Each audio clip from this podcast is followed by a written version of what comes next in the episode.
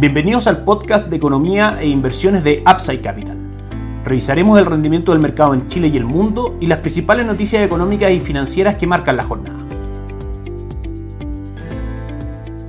Muy buenas tardes, ¿cómo están ustedes? Jueves 5 de mayo de 2022. Soy Ramiro Galeano, les doy la bienvenida a otra edición más de mercados en Upside Capital. El día de hoy en el mercado local tenemos una noticia bastante relevante que vamos a estar conociendo en horas de la tarde. La decisión de tasa política monetaria del Banco Central se espera que la tasa que actualmente está en un 7% la lleven a un 8%, sea el consenso del mercado, aunque hay analistas que han hablado de un alza de 125 e incluso 150 puntos base. La encuesta de operadores financieros, por ejemplo, y algunas que hemos visto durante esta semana en este podcast hablan de que finalmente el consenso general es del 1%, pero que podríamos ver nuevamente un alza de 50 puntos base en su reunión de junio. Con eso, mantener la tasa en esos niveles prácticamente hasta mayo del próximo año, donde debiese bajar alrededor de nuevo del 7%, y mayo del 2024 en niveles incluso más bajos, cercanos al 6%. Vamos a ver qué ocurre con esto y, por supuesto, cómo responden los mercados, especialmente la renta fija y el dólar, a la decisión que tome el Banco Central de Chile. Y también mañana vamos a estar conociendo temprano, en la mañana, el IPC del mes de abril, que vamos a estar por supuesto comentando y también va a estar impactando el valor de los activos. Ayer el IPSA subió fuerte, un 2.13% en línea con la respuesta de los principales mercados en el mundo. La vamos a analizar también, por supuesto. El dólar en 857 mantiene el impulso alcista, principalmente por la caída del cobre y el alza del dólar index, es decir, el dólar en una comparación frente a una canasta de moneda de sus principales socios comerciales. El cobre ayer siguió cayendo un 0.39%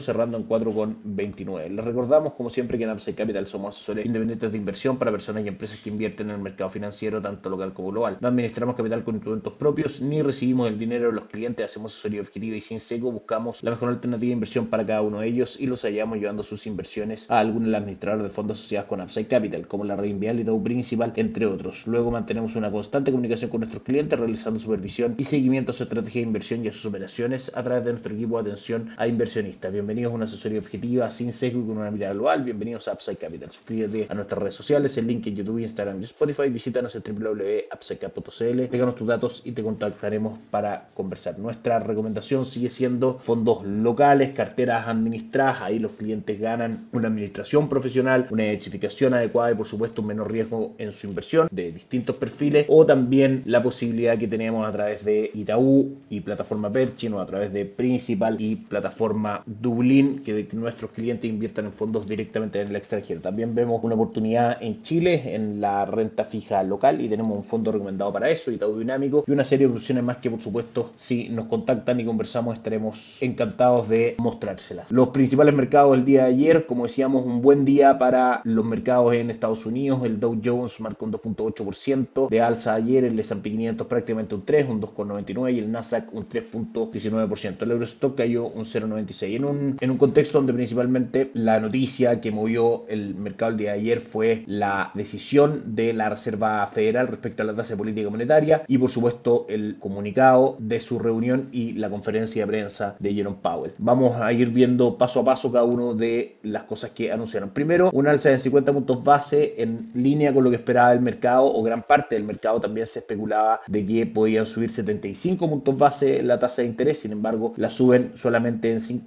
y mantiene la tasa de interés en rango entre el 0.75 y el 1%. Eso es una buena noticia porque habían algunos agentes del mercado que esperaban una alza un poco mayor, de manera que es una buena noticia en general para los mercados. También Jerome Powell afirmó que se esperan alzas de 50 puntos base para junio y julio y de esa manera también descarta de que en el corto plazo la Reserva Federal sea más agresiva en subir, por ejemplo, en algunas reuniones 75 puntos base, lo cual también es una buena noticia. La mala noticia viene por el lado de la venta de bonos. Recordemos que la Reserva Federal para inyectar liquidez a los mercados durante, por ejemplo, la crisis subprime o lo que ocurrió hace poco con la crisis del coronavirus, lo que hacía era salir a comprar 120 mil millones de dólares todos los meses al mercado en bonos del tesoro y también valores respaldados por hipotecas entonces sacaba esa cantidad de bonos del mercado e inyectaba liquidez. Lo que va a hacer ahora desde junio es el ejercicio inverso, va a comenzar a vender bonos por un monto de 47 mil millones de dólares durante tres meses y de esa manera va a empezar a sacar capital de circulación e inyectar bonos al mercado, lo que claramente a mayor cantidad de bonos dando vuelta, por supuesto que el valor va a ser menor y puede ser una maniobra relativamente negativa para, por ejemplo, la renta fija en Estados Unidos. Ese fue el punto no tan positivo y también anunció que podría aumentar a 95 mil millones de dólares en tres meses más, de manera que esa fue la parte negativa del comunicado de ayer. Otra parte positiva también es que Jerome Powell aseguró que la economía americana es muy fuerte y que está bien posicionada para poder manejar una política monetaria más estricta y que por ahora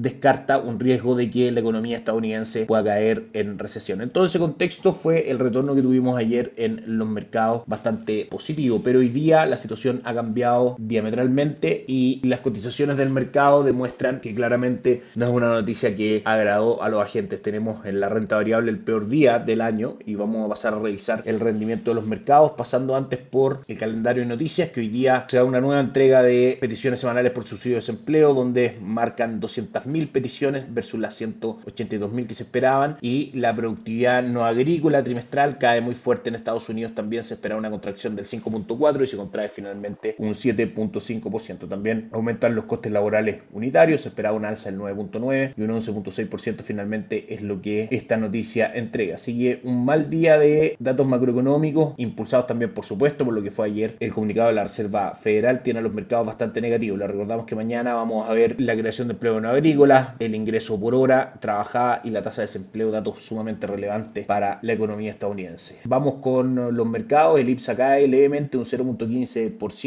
Sokimich ve arriba un 2.7%, Banco Santander retrocede un 0.54% y Falabella cae un 1.36%, al igual que CAP, que retrocede un 2.76% dentro de los movimientos más importantes de la bolsa local. Si nos vamos al dólar, en línea con el comunicado de la Reserva Federal, que finalmente va a encarecer el dólar en el mundo, marca a esta hora 865,35 en nuestras pantallas, tocando máximo en el día en niveles de 868. El cobre vuelve a caer un 1.19% a 4,28 dólares por libra de cobre. Si nos vamos al dólar index, sube muy fuerte, un 1.26%, y eso justifica también el fuerte alza que estamos teniendo el día de hoy en el dólar peso. Y si nos vamos a los mercados en el mundo, la jornada en Asia es mixta, con el Nikkei 225 en un 0.11% de caída, 0.36 abajo el Hansen de Hong Kong y el índice de Shanghai subiendo un 0.68%. La jornada en Europa era bastante buena, pero con la fuerte caída que estamos teniendo en Estados Unidos retrocede y a esta hora marca una caída. El DAX alemán del 0.49% y el stock 600 cae un 0.77%. Y en Estados Unidos las pérdidas son bastante fuertes. Hasta ahora el Dow Jones cae un 3.09%, el S&P 500 abajo un 3.57% y el Nasdaq un 4.8% en un día donde claramente las cotizaciones de los activos se ven resentidas por el anuncio de la Reserva Federal de subir las tasas de interés principalmente y de salir a vender bonos.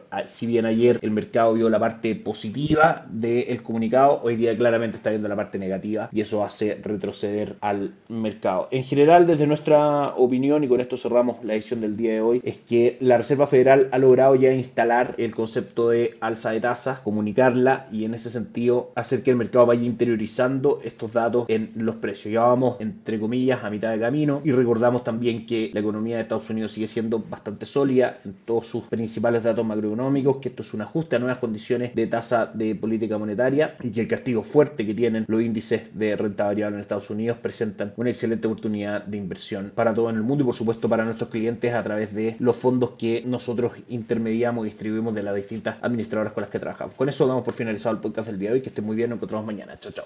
Gracias por escuchar el podcast de Economía e Inversiones de Upside Capital.